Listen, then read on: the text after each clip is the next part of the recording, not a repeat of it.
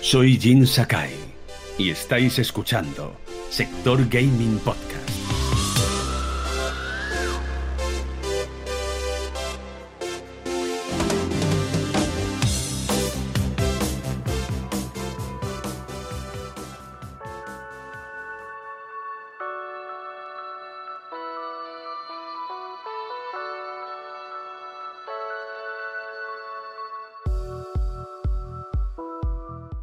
Siempre tenemos esos minutos de conexión con el programa. Hoy no hemos puesto ni número porque el último es el 23. Va a ser el 23 el último programa numerado, no especial, no directo, no evento mundial de sector gaming Desde aquí, hoy hacemos un especial un poquito a nuestra bola, un poquito en plan chill out, comentando lo que más nos ha gustado desde 2020, lo haremos más breve, no hemos hecho un guion al uso, volveremos a los guiones densos ya de cara aquí una semanita o dos, cuando ya entremos en el 2021, que qué ilusión hace entrar en un año ya con una nueva generación en marcha y con un parche más cercano de Cyberpunk 2077. Para mí es uno de los deseos en una de esas uvas que se me atragantarán, en el que diré, por favor, un parche para consolas de Cyberpunk, porque el juego, señores, y a, riesgo de que me sacrifiquen antes de que llegue final de año, el juego me gusta. Lo único que tiene todo lo demás, todo lo que chirría y todo el tema gráfico, que sí que es cierto que en consolas requiere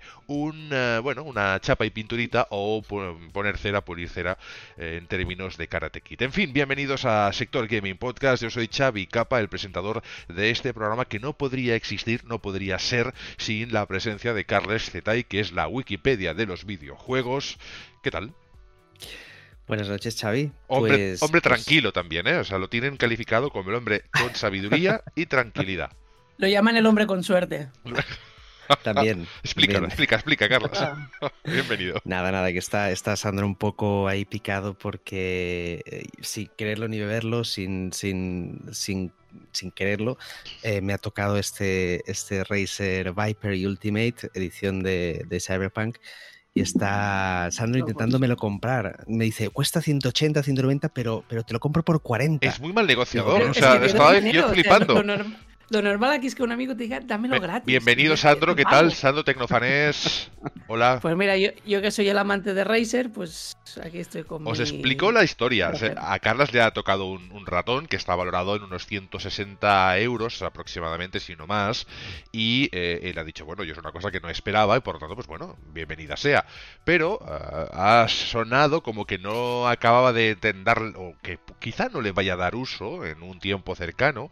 Y Sandro ha dicho el precio del producto, 160 euros, y a continuación ha ofrecido pues un tercio o menos de lo que... 40, una cuarta parte. En fin. de hecho, uso le voy a dar, ¿eh? Uso le voy a dar porque... De tope de puerta, eso de tope de puerta. lo recomiendo. Exacto. Es, es muy chulo, no pesa nada. Eh... Inalámbrico. Te está, la cara. te está haciendo daño, ¿eh? Eso es, se está ahora dando ahí el alma de forma vil. Pero cuando he dicho que no lo necesitabas, porque pues estaba contento con, mi ratón. Eh, pero. aquí si hay un amante de Razer soy yo que tengo todo, casco, ratón, teclado. Y, de hecho estoy de acuerdo, tú eres el amante de Razer y yo soy el que siempre eh, critico un poco la, el, el, el QA, el, el eh, digamos el test de control de, de Razer, porque siempre tienen algunos fallitos habitualmente, ya sabemos, pero crearon el color RGB, crearon el Razer Chroma y desde que ellos existen hay iluminación en los teclados y todo. Lo bueno... No, sí, yo tenía un Razer Naga, yo he tenido muchas cosas. muchas cosas Razer, pero no, eso no quita que de hecho tienen una tostadora, tienen un Mac para café RGB con luces, tienen maravillas, ¿no? Pero, pero una cosa es esa y la otra es que, que de vez en cuando fallan. Y, la prueba es que tienen un servicio de atención al cliente buenísimo que te reemplaza casi siempre en el 100% de las ocasiones, como a ti te ha pasado, te reemplazan los, eh, los cascos o lo que tengas defectuoso. Bueno, pues esto ya es el programa especial de Navidad, lo vamos a hacer corto, lo prometemos. De hecho, no he compartido aún el programa en el grupo, no sé si vosotros lo podéis hacer, si no yo mismo lo recupero, así vilmente, entro en el móvil. Y sobre todo, voy a lanzaros una preguntita si no soy de fondo, eso es que estamos bien.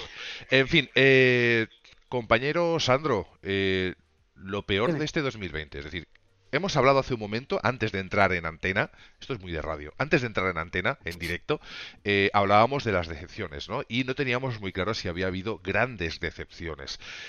Hemos nombrado Marvel Avengers, como aquel que le dimos no una, no, sino diez oportunidades y no hubo manera de que nos presentaran un producto potable. Del 2020. Marvel's Avengers es la gran decepción del 2020. Sí, El juego que, quisimos querer y no se dejó. No se dejó. Y además lo curioso de todo esto es que eh, pensamos, oye, habrán entendido que los mapas minimapas, eh, que, que, además que son cortísimos, que no tienen mucha extensión, con misiones que a veces son de 5 minutos o menos, que, que estás más tiempo cargando la pantalla que jugando, eh, no tiene sentido que un mundo abierto, poder replantear esa parte, crearlo, porque incluso nos quejábamos de Anthem en su momento, pero el mundo abierto que tiene Anthem es espectacular. Nada que ver. exacto, es decir.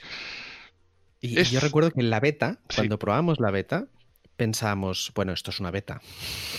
Seguro que una vez, una vez llegue el juego, será un mundo mucho más grande, misiones mucho más grandes, porque el combate era muy divertido. El combate. llevar lo que es puramente el está bien porque era, tenía, tenía variabilidad el personaje. El problema es que los enemigos eran todos los mismos. y que acabas la campaña y qué. Y nada. ¿Qué, hacías después? Eh, volver a jugarla, volver a jugar lo mismo, mismo mapas con enemigos con algún alguna tonalidad extra, que significa que era como más, eran más fuertes. Pero en fin, yo este 2020 he vuelto a jugar juegos de hace muchísimos años, como Diablo 3, por ejemplo. Lo he vuelto a jugar y dices, ¿por qué vuelves a jugar Diablo 3? ¿No? La gente eh, con el tiempo yo creo que ha acabado de aceptar que Diablo 3 es un muy buen juego, a pesar de las críticas de los más acérrimos fans de Diablo 2 o del primer Diablo por, también, eh, los más hardcore. Pero es cierto que Diablo 3 ha tenido algo mágico, que es que a pesar de tener muchos, muchos años, ha triunfado en Switch, mi hijo se ha enamorado de él, eh, lo compaginaba con Zelda, que no está nada mal, incluso conozco a alguna persona que quizá nos esté escuchando que lo ha jugado conmigo recientemente y ha disfrutado muchísimo. Es decir, que para mí, volver a jugar aquellos juegos que me han marcado, Diablo 2 quizá queda un poquito lejos en cuanto incluso a la tecnología, pero Diablo 3 ha dejado claro que estoy esperando con muchísimas ganas Diablo 4, que viene a ser un poquito lo que espero de 2021.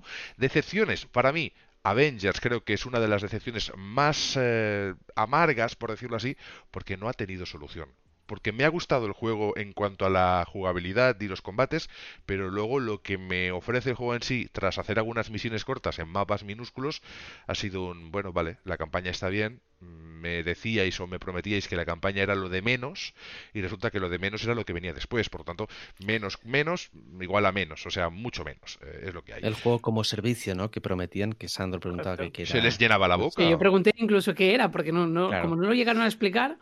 Pues es, eso, es, un Destiny, es un... Eh, sí, sí, sí, sí, ahora tengo claro. Y para mí ha habido otra segunda gran decepción. Y yo, a nivel personal, no tengo más en todo el 2020. A nivel videojuegos, ¿eh? Y la otra gran decepción es la de Halo Infinite, que dio de casualidad cuando estábamos dando el evento en verano, que vimos eso y yo os pregunté, dije, capaz, digo, pero esto es un juego que van a sacar para la nueva generación, porque ya sabéis que yo soy no soy experto, pero soy una persona que se fija mucho en los gráficos. Lo cubrimos en directo. Es una que, creo que hay que evolucionar en ese sentido. Y de ese hecho, preguntar en el directo y dije, pero eso se veía así. Ese popping. ese popping es que era muy descarado. Yo quise ser bueno y dije, Carlas, que el popping pensaba que digo, igual es algo que forma parte de ese ecosistema. No, es una pre-build, no sé.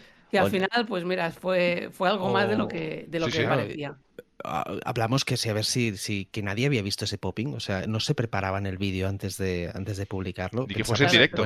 es que todos pensamos que puedes hacer una prealfa, pero hay cosas que no vas a mostrar, aunque sea, sobre todo hablando de la consola más potente del mundo, y dices. Y más si no es un directo. Y más si no es un directo. Si es un directo y hay fallitos, pues se puede entender, ¿no? Pero si te preparas una presentación, la grabas y, la, pones en, en directo, bueno, cuídala un poquillo, ¿no? De este año, las decepciones también han venido en forma de mensajes a través de las redes sociales de los becarios. Lo hemos estado hablando. me las has quitado porque te iba a soltar, me iba a soltar los mensajes, pero iba a soltar. Dije, para mí, también lo más chocante del 2020, sin hablar de videojuegos, ha sido el año de los becarios. Sí. O sea, cada vez que había una publicación de Microsoft o PlayStation, decías, pero a ver, ¿qué escribís? No guerra de consolas, al día siguiente se pegan. La mía no tiene esto, no, pero la tuya no tiene. No, pues dices, y luego publicaban una cosa o salía un vídeo y luego en Twitter escribían ellos en su cuenta oficial, no, que esto ha salido, pero que realmente no es así. Los que montaban los vídeos, terribles. O sea, eh, exclusivo para esta consola. Y luego salía uno y decía, bueno, no es exclusivo, solo unos meses. El otro decía, no, pero va a salir para PC. Era eh, eh, ridículo, te enterabas más. Lo que era exclusiva era la presentación. Es presentación exclusiva, pero saldrá para todos. ¿Vale? Mira, te, en Twitter. Sí. Claro. En fin, eh, como cosas positivas, y si os acordáis de más negativas, las añadimos al saco del programa de hoy, que ya os digo que no se largará mucho. Eh, positivas para mí, Oculus Quest 2, ha sido, y por, y por culpa de Carlas Zetai, eh, al cual nombro y añado eh, su apellido seudónimo, eh, ha sido la grata sorpresa de este año que ha hecho que las VR, para mí, y creo que a nivel general, aunque la gente no se haya dado cuenta, las VR, VR se han puesto al alcance de muchos bolsillos y por lo tanto ya no son un producto exclusivo para aquellos nerds o frikis o que les sobra la pasta. Es decir, mm, no es que lo fuera, un producto tan exclusivo en ese aspecto, pero sí que era difícil de acceder a él. Ahora, con las Oculus Quest, que por cierto las tengo por aquí a mano, eh, tenemos acceso a todo el producto VR, tanto el de nivel, digamos, el que se puede instalar en las propias Oculus, que digamos que gráficamente estaría a un nivel del Counter-Strike, para hacernos una idea, es decir, juegos que no pueden pesar tanto porque están dentro de la propia máquina, y los que se juegan a través del PC. Eh, esos son aquí, es donde ha habido esta locura y hemos descubierto una de las maravillas también de este año que es Alex que es ese Half-Life que debió ser para mí, o si no el número uno este año, eh, disputando ese número uno con Ghost of Tsushima. Lo ha sido en VR, pero no ha sido candidato al GOTI sorpresivamente y sí que ha estado ahí pues Final Fantasy que es un cachico del número del, del 7 porque bueno pues en fin no, sé ha sido muy raro todo pero nosotros tenemos claro lo que debería haber estado ahí y lo que merece la pena este año efectivamente yo para mí esas cuestos ha sido una de las eh, grandes cosas de este 2020 empecé con las eh, de hecho yo tuve las de Valve las el Valve Index y las devolví. Ya tenía pensado devolverlas porque tenía que ser muy buenas como para gastarte todo ese dinero y, decir, y, al final las probé y vi que, no estaba tan bien, tenían los cables, tenía, no funcionaban al 100%, no, no eran perfectas y por ese dinero tenía que ser perfecta la experiencia. Encontré las Quest 2, eh, las compré de salida, las estaba esperando muchísimo y fue una muy grata sorpresa. Disfruté Alex muchísimo, he disfrutado Lone Echo también, que es una historia exclusiva de, de Oculus, eh, estoy esperando con muchas ganas Lone Echo 2. Tenemos Asgard's Wrath también. Juegazo, por favor. Son, son juegos que, que, es que no te enteras que existen. Que hasta que no te compras unas, unas gafas de realidad virtual y te pones a buscar, no sabes ni que existen y que son increíbles. Y el Medal, of Honor que ha salido hace muy poquito, que aunque pese 170 gigas, la verdad que merece la pena jugarlo porque es una experiencia muy chula. ¿Tenemos chat en directo, Sandro? ¿Le pegas un repaso rápido y vamos a repasar también nuestros inicios, la evolución del podcast como tal y qué pasos queremos dar en 2021? ¿Qué hay en el chat por ahí? Eh, tenemos a, la pena. a, Jacobo, que, nos saluda. Saludos, Jacobo. Luego tenemos a otro que nos habla de que él se ha pasado de My Cry 5 y Spider-Man de, PlayStation 5 y que son muy buenos juegos. Hombre, es que el Devil May Cry, la versión de Next Gen, es una gozada. Es que ya lo es el, juego en sí y, ya lo, en lo único que han hecho es mejorarlo con Ray Tracing, 120 frames y modo turbo. Y ya, merecía una, pintada. De hecho, y una actualización chula. Este, este, año ha sido un año muy bueno por diferentes motivos. Eh, si os gusta la realidad virtual, eh, que a mí me gusta mucho y es cierto que no tengo Oculus, me parece un puntazo poder disfrutar de gafas que te permiten jugar a todo sin cables. Correcto. Y sobre todo al precio que ha salido me parece algo muy acertado. Es lo que siempre pedimos. tengo un inciso de esto que hablas de las VR. Me acuerdo que en programas anteriores, ya no solo Sector Gaming, sino en otros, en otros donde hemos participado tú y yo, eh, ya decíamos, Carlas, que eh, el futuro de las VR pasaba por una mejor portabilidad. Es decir, yo no tengo un salón de estas casas americanas, ¿no? De, de unifamiliares, con salones infinitos que puedes tener cables que no pasa nada, ¿no? Vivimos en pisos, vivimos en ciudades donde el comedor, pues un tener unos cables que, que te llenan toda la casa y además te, te, tienen que estar conectados a una consola. Efectivamente. a un PC, aún el PC tiene cierta estabilidad, pero una consola que la que pegues un tirón sale volando por la, por la ventana y ya de por sí, si es la Play 4 Pro, ya sale sola volando con esos ventiladores, pues, pues sigue. pedíamos menos cables, pedíamos algo más ligero, pedíamos algo más accesible económicamente. Y nos lo han dado. Es que nos lo han traído, Sandro. Y de hecho, Es, lo que hablaba cuando os, comenté lo que eran las Quest 2, es que él, decía que el futuro ya está aquí, ¿no? Porque lo que estábamos buscando de esas gafas de realidad virtual ya lo teníamos aquí y solo por unos 300 euros, ¿no? Es, un precio muy asequible y además, tengo que confirmar, Xavi lo sabe, se puede jugar sin cables, sin ningún tipo de latencia que eso es súper sorprendente. Tú puedes mover el brazo en un juego sin cables y el juego está eh, en el ordenador y funciona perfectamente. Es, es el futuro realmente. Y la capacidad que tiene para detectar las manos, de forma, incluso los dedos de forma individual, para manipular objetos dentro de ese mundo virtual, la calidad de los mismos, e incluso si lo que quieres es comprarte esos juegos, porque el baremo de precio de juegos es entre los 10, 15, 20 euros, 30, eh, digamos, si son juegos más premium, pero no hay grandes juegos a grandes precios todavía en, este mercado de las VR.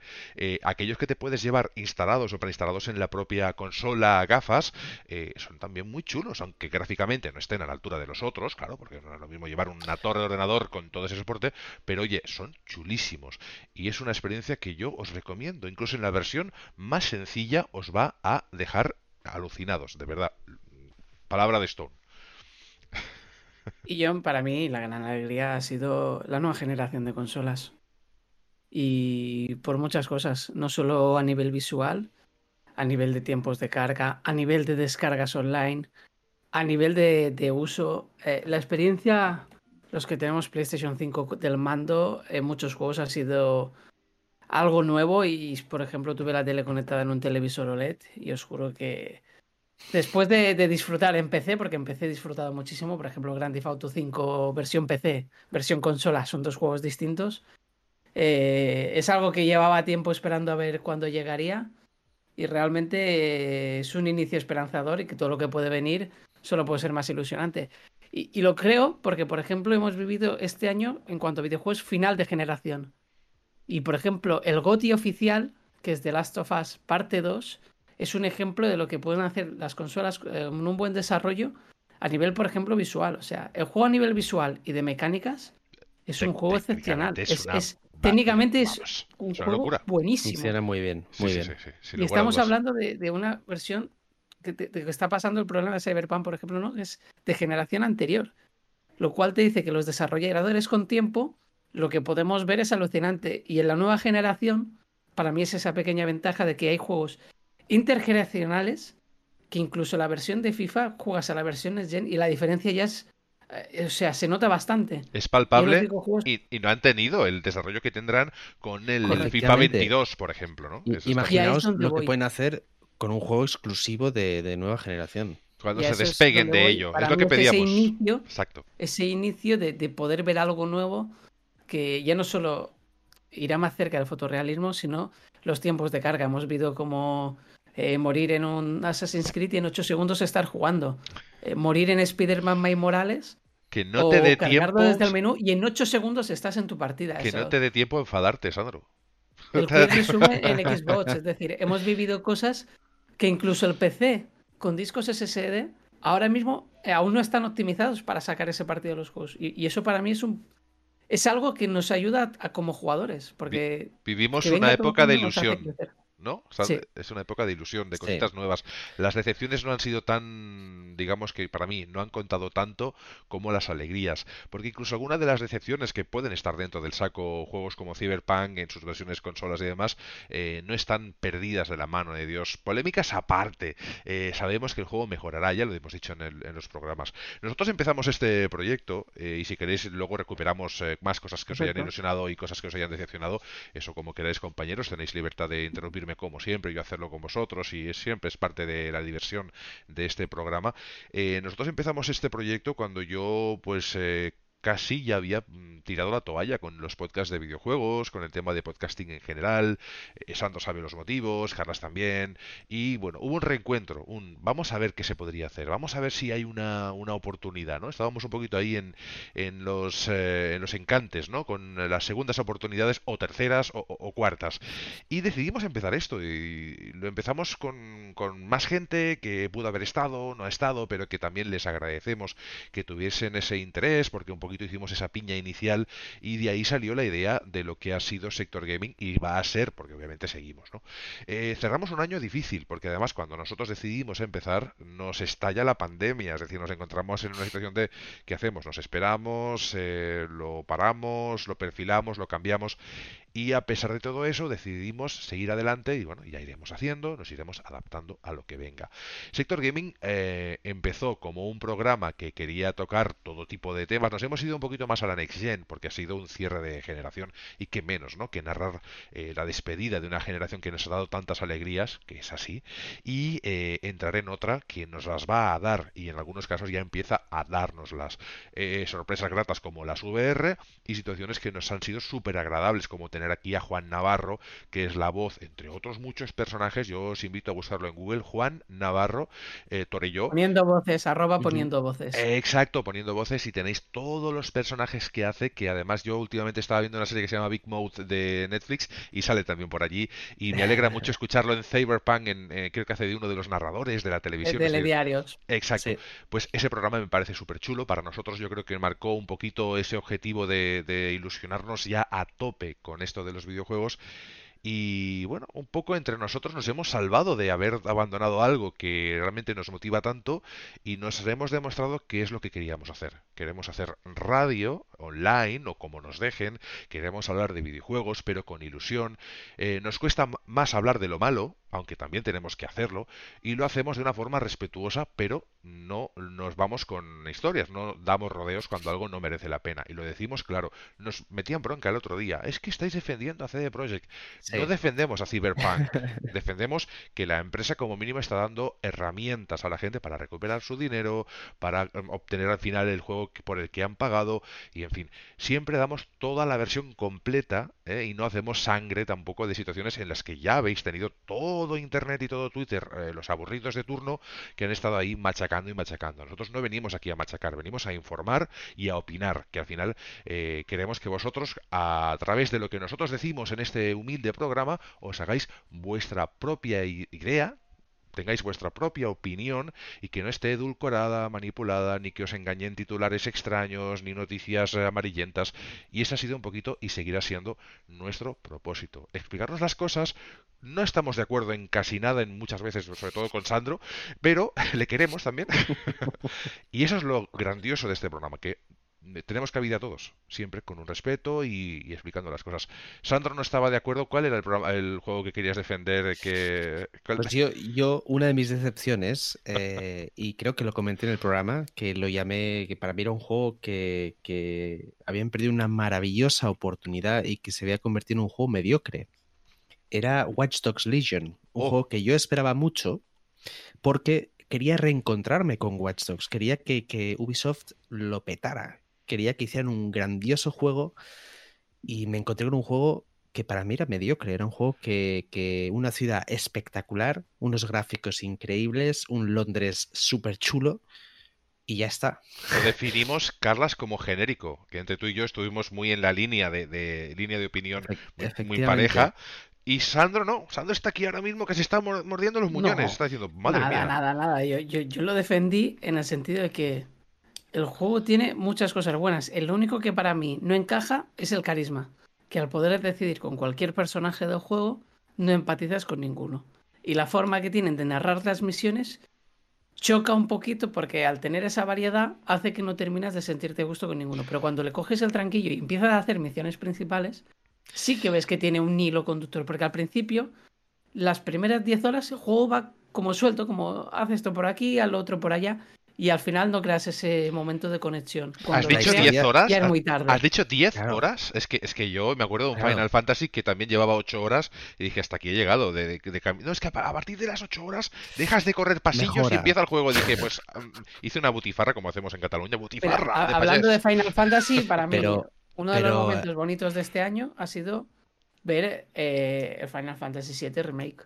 Y las puertas. Y no porque sea el mejor juego, sino por volver a ver, hubo un momento de nostalgia, que yo creo que es todo el amante de Final Fantasy que tuvo. Y la musiquita y los combates son espectaculares. Es cierto que luego es un remake que es como poner el juego con mejores gráficos, pero con el mismo pasillo, con no hay más libertad. y ahí es donde ha fallado. Es más, alargado con chicle que te pasa a las cloacas hasta para comprar tabaco. Es decir, para cualquier cosa te vas a las te mandan a las cloacas. Estás de las cloacas, es tu segunda residencia. Luego os quejáis de que no se aprovechan bien todas las instalaciones y todos los niveles de las ciudades. Ah, oye, encima que os dan facilidades. Te hacen, este, lo estiran. Para mí, el, uno de los fallos que tiene es que lo estiran demasiado eh, para sacar e, esa segunda parte. Supongo que será por eso, porque hay muchas mazmorras que, que, sobran, que no te aportan nada. Y, para mí es, es, un fallo, porque el juego es muy chulo, ¿no? Y si vienes de, de, de, de jugar a Final Fantasy VII hace 10, 15 años, todo te trae recuerdos. Todo es eh, nostalgia, es lo que... Efectivamente, efectivamente. Entonces se pierde un poco por ese, ese estiramiento artificial que hacen, ¿no? Estamos cerquita de acabar el programa, que hemos decidido hacerlo de media horita. Si nos damos cinco minutos tampoco pasa nada. Nos, normalmente nos planteamos el programa de una hora y lo hacemos de hora a 45 minutos, o sea que imaginar. Pero esto es porque hay muchas cosas Para mí ha habido dos sorpresas de juegos que han pasado un poco más desapercibidos. ¿Sí? Y, para mí son, son de lo mejor del año, ¿eh? y además lo, creo sinceramente. Uno de ellos es Immortal Phoenix Rising, que para la crítica, incluso en Metacritic, supera a más del 8, es uno de los juegos mejor valorados de este año. Y es una versión muy parecida de estilo Zelda que ha salido para todas las plataformas. Y la verdad, jugarlo es una auténtica delicia por cómo se cuenta la historia, por cómo se ve y por cómo se juega. Y luego, para cualquier amante de Dragon Ball, eh, para mí Kakarot fue una de las mejores sorpresas del año por tener un juego donde podías vivir toda la historia de Dragon Ball entera de pe a pa. Eh, Kakarot, permíteme, como creo que soy muy fan, de hecho eh, vi el primer capítulo de Bola de Dragón en catalán, emitido en Cataluña en su momento. Eh, he de decir que Kakarot es un magnífico juego, lástima del relleno de las interfaces. Es decir, eh, cuando no está ocurriendo nada, es decir, no estás haciendo ya una misión expresamente con algún enemigo concreto, todos esos enemigos genéricos lo cargan de, de, de, morralla. Es decir, está muy bien, pero oye, déjate ya de, de, robotitos esqueléticos de, la cinta ah, roja. Ya estoy hasta las narices. Es una parte que me, que me rayó y me sacó mucho del juego porque todo lo demás, excepto eso, me parece fantástico. Pero bueno, no podía ser perfecto. Sacar, pero porque es por la primera vez que juegas a un juego de Dragon Ball que tienes la historia, donde lo haces todo y con todas las cinemáticas. Sí, sí, sí. Y creo que eso para cualquier fan de un anime eh, es, algo que no es impagable. Y la mayor sorpresa del año es para mí Ghost of Tsushima. Creo que ahí ha sido un poco sobre seguro, pero sí, está muy bien.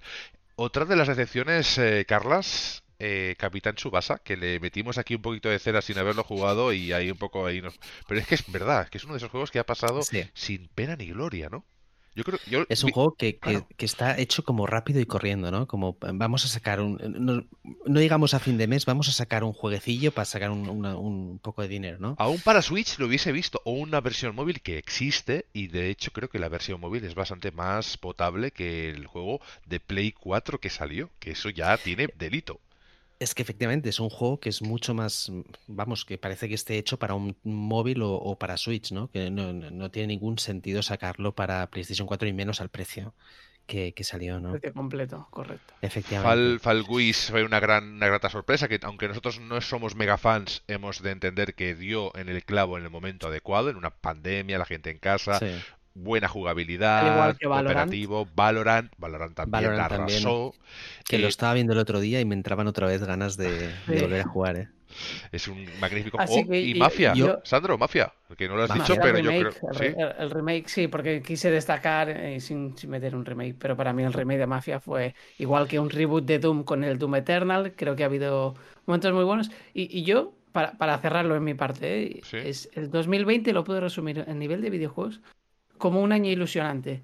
Ilusionante por nuevas IPs, que ha habido bastantes nuevas IPs, por algún remake que ha habido pero bien hecho de verdad, no, no el típico remake eh, hecho rápido, no, no, remake completos como puede ser el de Mafia, como es el Demon Souls, que es uno de los mejores juegos de este 2020, y, y lo calificaría de ilusionante y esperanzador por una nueva generación de consolas, una nueva generación de realidad virtual y un inicio de videojuegos que, que de momento solo ha hecho más que ilusionar la mayoría de jugadores de este año. Otra castaña de 2020, Sandro, crucible.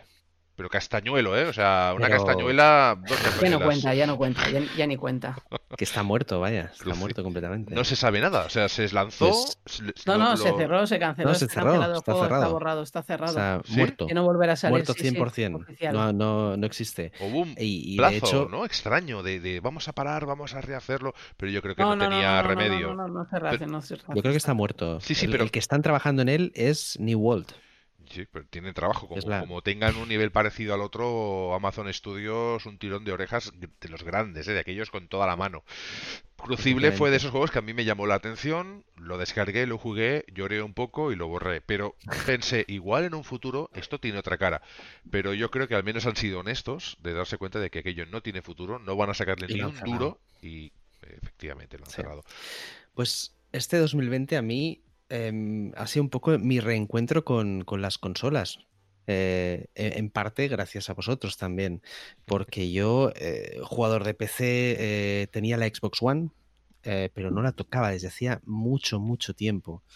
Entonces, estaba esperando esa excusilla, esa excusa para comprarme una PlayStation 4 y poder jugar a todos los juegos que me había perdido en esta generación, porque la PlayStation 3 sí la tuve y encontré el momento perfecto, que es cuando salió Last of Us 2, eh, y me reencontré.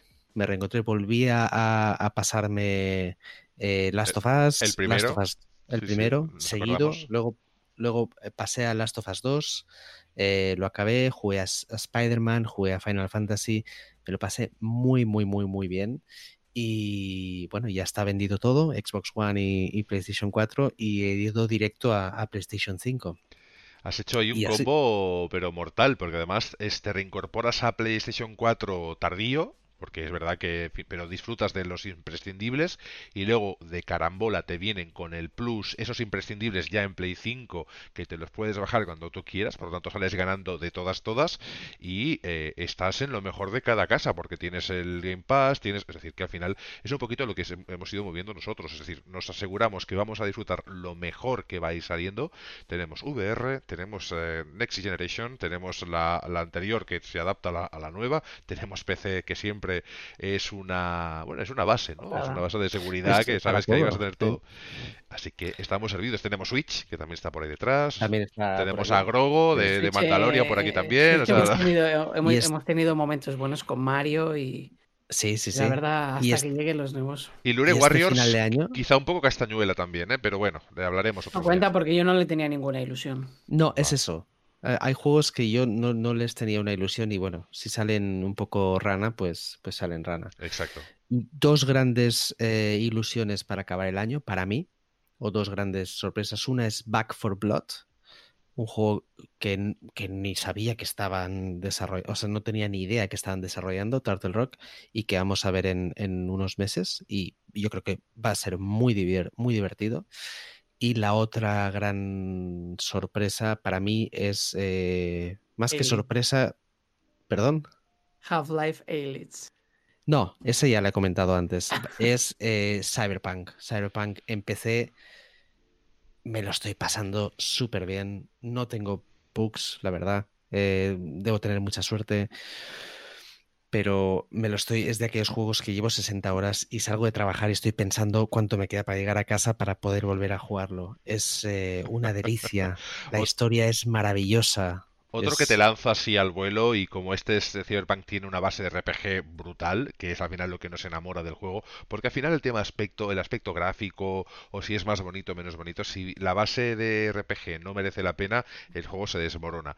En este caso es un poco al revés, nos gusta todo el core del juego y lo que está fallando un poco es todo lo que se puede mejorar más fácilmente. Si el error fuese de base, de un juego que no sé que es injugable, como ha pasado con Avengers, que es que ha fallado eh, en lo que se debería sustentar un juego ya falla, eh, aquí pues ya sí que estaríamos perdidos. En Cyberpunk se va a mejorar y te lanzo esa lanza, nunca mejor dicho, esa redundancia, el Baldur's Gate, que si bien ese Early Access no nos enamoró, que es lo que queríamos nosotros, porque nosotros queremos enamorarnos de los juegos, eh, no nos enamoró, sí nos dio esperanzas de que el juego va a evolucionar, de que es un producto que aún se puede manejar y enfocar hacia lo que pide la comunidad. Porque una cosa es el Divinity, que lo que quiere la comunidad con Divinity está claro y esa jugabilidad, esas líneas de movimiento, ese trabajar turnos, distancias, ataques, es muy chulo, preparar hechizos, todo muy bien, pero Baldur's va un poquito diferente. Eh, se parecen, pero es diferente.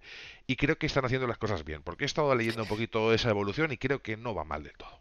Es que yo os dije que una de las cosas que me daba confianza es que Larian es una empresa que escucha muchísimo a la comunidad. Es un poco como City Project, ¿no? Pero en más chiquitito. Larian escucha muchísimo a la comunidad e implementa, implementa lo que la comunidad pide. Y yo no me podía creer, y os lo dije, no me creo que esto sea eh, Baldur's Gate 3. Esto no va a pasar, no va a quedar así. Larian se va a poner las pilas, va a escuchar a la comunidad y va a trabajar. Por eso era muy reticente a valorar Baldur's Gate 3 en el momento en el que salió, porque es un early access y es un juego con, es, una alfa, es una beta, es, un juego que está en, pleno desarrollo ahora mismo. No se puede decir ni que, ni que esté en fase final, está en pleno desarrollo.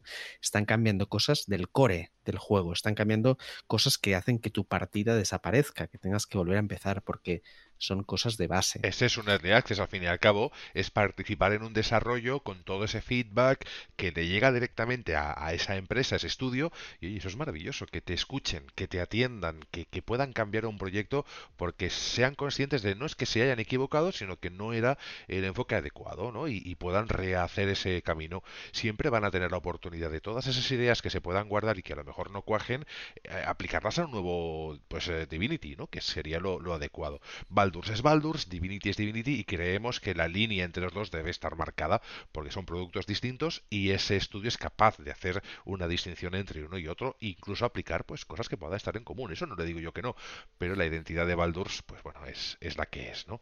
Que incluso aunque sean 100 años después, pero 100 años después hay vestigios, fíjate Zelda, hay vestigios de lo que pasó en la batalla habiendo pasado tanto tiempo. Pues un poquito es lo que queremos ver en Baldur's. Incluso no pierdo la esperanza de encontrarme con algún personaje mitiquísimo de Baldur's, eh, ya sea Minx, Yaeria, Yoshimo y todos aquellos que Dalo por hecho. nos enamoraron. No conozco ninguno. dalo, por hecho porque el Arian siempre te pone esos pequeños detalles, ¿no? Esos, esos, esas ¿Qué, esperáis para 2021 así para cerrar programa? y Porque nosotros en realidad como sector gaming vamos a seguir un poquito igual. Prometemos que vamos a trabajar más los guiones, un poquito más así. Porque hemos conseguido, lo, cierto es que hemos conseguido con los guiones aprendernos la fórmula de memoria de la pregunta de la semana, un poquito de debate, analizar algún juego, que no siempre salen juegos. Eh, hemos tenido suerte que ahora sí, cada semana, pero no siempre salen juegos importantes o relevantes o no nos llega la cartera para todo. Y luego pues tener las noticias noticias, que en muchas ocasiones son o llegan de la mano de Sandro y Carlas, que están ahí pues codo con codo trabajando los titulares y demás. Eso es lo que vamos a hacer, sin dejar de lado los eventos mundiales, que esto alguna persona me ha dicho, pero ¿cómo lo hacéis esto? Si sois pequeñitos, ¿cómo? Digo, hombre, no vamos allí, ojalá podamos ir algún día y visitamos esos, eh, podamos visitar esos eventos así allí donde estén y que la pandemia también nos lo permite, nos lo permita. Por ejemplo, un Tokyo Game Show, pues por ejemplo, que está aquí cerquita, no me parecería mal ir, ¿no? o un Game Lab que nos pilla más cerca. En fin, cositas que iremos haciendo, eventos que iremos incluso yendo personalmente si nos pillan por donde estemos, ¿eh? ahí donde como tenemos mm, tres corresponsales que somos nosotros mismos en tres puntos cardinales distintos del planeta, todo en Europa, pero mm, alejados, pues siempre podemos cubrir cositas. Eh, vamos a seguir igual, pero vamos a mejorar. Vamos a seguir igual, pero vamos a aplicar más cositas. Vamos a intentar hacer. No hemos hecho, de hecho, un especial con Ralph Baer, hemos hablado de retro en alguna ocasión. Intentaremos recuperar también esas cositas, especial eh, juegos de terror, cositas así que nos pueden valer la pena según qué días. Y entrevistas. No hemos podido hacer las que nos hubiesen gustado porque en este año y como han ido las cosas, no todo el mundo ha estado disponible para ello. Pero la que hemos tenido con Juan Navarro, para mí la guardo con muchísimo cariño, porque aparte de ser una persona entrañable, simpaticísima y un currante excepcional, ha sido un tío que nos ha dado mucho juego en el programa cuando estuvimos con él. Desde aquí un saludo grande a Juan Navarro, que creo que es uno de los programas más chulos que hemos tenido que también ha ido mejorando ¿eh? el programa con las semanas y, en fin, que me pongo así entrañable y voy a llorar al final. Así que lo que esperáis para 2021 y nos despedimos con... Yo no tengo cava, pero Coca-Cola servirá. Buenos juegos. La mayoría que están anunciados son, cuando no ilusionantes, los que tenemos Play 5.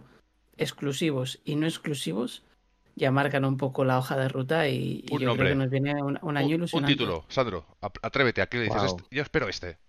Un Breath of the Wild 2. Horizon Zero Dawn 2. Mm, bueno, creo que ha sido ahí bien, bien. Carlas, dispara. Yo, yo quizá hubiera dicho el mismo. Em, mm. Estaba pensando Horizon 2 porque es el, el, que han anunciado que sé que va a salir este año que viene. Hay algunos nombres que me hacen ilusión, pero que o no sé nada de ellos, como puede ser Mass Effect o Metroid, Metroid, por ejemplo, es un juego que llevo esperando mucho tiempo, eh, pero no sabemos nada. No sabemos si va a venir el año que viene. El de Ring, Carlas. Escucha mis palabras. También. Concéntrate. Hay un indie que me hace ilusión, ¿eh? Un indie. está cambiando, ¿eh? Estamos, está madurando. estamos llevando al lado oscuro. of the Spirits. Ah, también. Es indie, pero me hace mucha ilusión todo lo que he visto. No, sí, sí, hay muchos juegos yo creo que nos ilusionan. Por eso quedarme con uno es un poco difícil porque no sabemos, no sabemos, no sabemos si va a salir el año que viene. Ya sabemos cómo va lo de los retrasos. Sí, exacto. Entonces es un poco. Sí, mira, Far Cry 6, que ya no se sabe mediados, tal. GTA Online. Tengo que decir que GTA 5 Online eh, sigue siendo igual de divertido que el primer día y la pandemia nos hizo jugar mucho. Yo lo empecé por no sé cuántas veces empecé en este caso y me pasé toda la pandemia subiendo hasta nivel casi 90 y dejándome muchas, muchas, muchas horas haciendo muchas cosas de la vida que realmente es un juego que no deja de evolucionar y sigue siendo muy divertido. Pues nosotros llegamos a las conclusiones, Carlas. Sí, exacto. Hacemos un repaso último. Os puedo preguntar una, una, una, pregunta muy rápida. ¿Qué vais a jugar estas navidades? Yo, mira. Sinceramente, Cyberpunk. ¿Sí? Cyberpunk y Grand Theft Auto 5 Online. Cyberpunk, seguro. FIFA, porque un FIFA ya cae siempre porque es el juego recurrente de que llego a casa, me tengo que marchar. ¿eh? La de FIFA, un partidito así entre amigos y tal, ese también. Ese no falla nunca y luego no descarto seguir jugando a Diablo porque soy un, enfermo de Diablo y, porque descubrir que hay gente que conoces que entra en tu vida que también le, gusta y que se puede jugar en cooperativo local sin necesidad de conexión y disfrutándolo como si fuese el primer día que, abres el juego, pues a pesar de las críticas que, que ha podido tener Diablo 3 que las ha tenido, pues oye, fantástico. Y, no sé, lo que caiga en mis manos, porque igual tengo que recuperar el Finish Racing otra vez, tengo que hacer otras partiditas, otras partidas. Se te quedan por el camino muchas cosas, porque son muchísimos juegos que hemos tenido estos días. Es que ha sido muchísimas cosas. Los últimos meses ha sido terrible, terrible y muy bueno a la vez, pero yo recuerdo, yo tengo todavía, eh, a mitad tengo el Valhalla. Tengo eh, Horizon, el, el, para PC, me lo quiero, me lo quiero pasar. tienes que pulirlo. no, no, voy, voy por la mitad. Te vas a enamorar de Aloy. Te vas a enamorar. Voy por la mitad te vas a comprar la figura de Aloy. Yo voy a saco por Cyberpunk, que me lo estoy pasando súper, súper, súper bien. Y cuando lo tenga liquidadísimo, eh, yo creo que voy a seguir con, con Horizon. Sí, voy a seguir con Horizon y si me da tiempo de acabarlo, le voy a intentar dar a, a Valhalla que es quizá el que está un poco más para los ratos muertos, ¿no? Cuando se ha quedado, eh, sí, en, esta, en este final de año, Valhalla ha sido un poquito el que se ha quedado más de los que más he jugado es el que más he parado, pero no, no descarto recuperarlo en ningún momento. Yo me lo pasaré seguro. El problema ha sido que nos ha venido eh, cada dos semanas y no tenemos tiempo para jugar 15 días seguidos, muchas horas, juegos de más de 40 horas cada uno y era pam, pam, pam, pam. Digo, no, no, da, no da, no da, no da, no da, no da para jugar, no da. No nos da la vida. algún, alguno que se retrasase esta vez no me sentaba. Retrásalo, sin... gracias. No, no, no. Dame unos meses más, unas semanitas más. Como deseos para el año que, que viene. que venía la Navidad. Sí, es que viene todo esto. En fin, he de decir que uno de los sueños que yo tengo con nuestro proyecto es que en algún momento podamos crecer, incluso pues añadir nuevas secciones o incluso pues un tema de la web o, juntarnos con más proyectos o quién sabe, ¿no? En un momento dado que nos diesen la oportunidad de emitir en emisora real a través de porque el podcasting tiene esa posibilidad de que tú adquieres ese sonido y lo puedes emitir donde donde quieras, ¿no?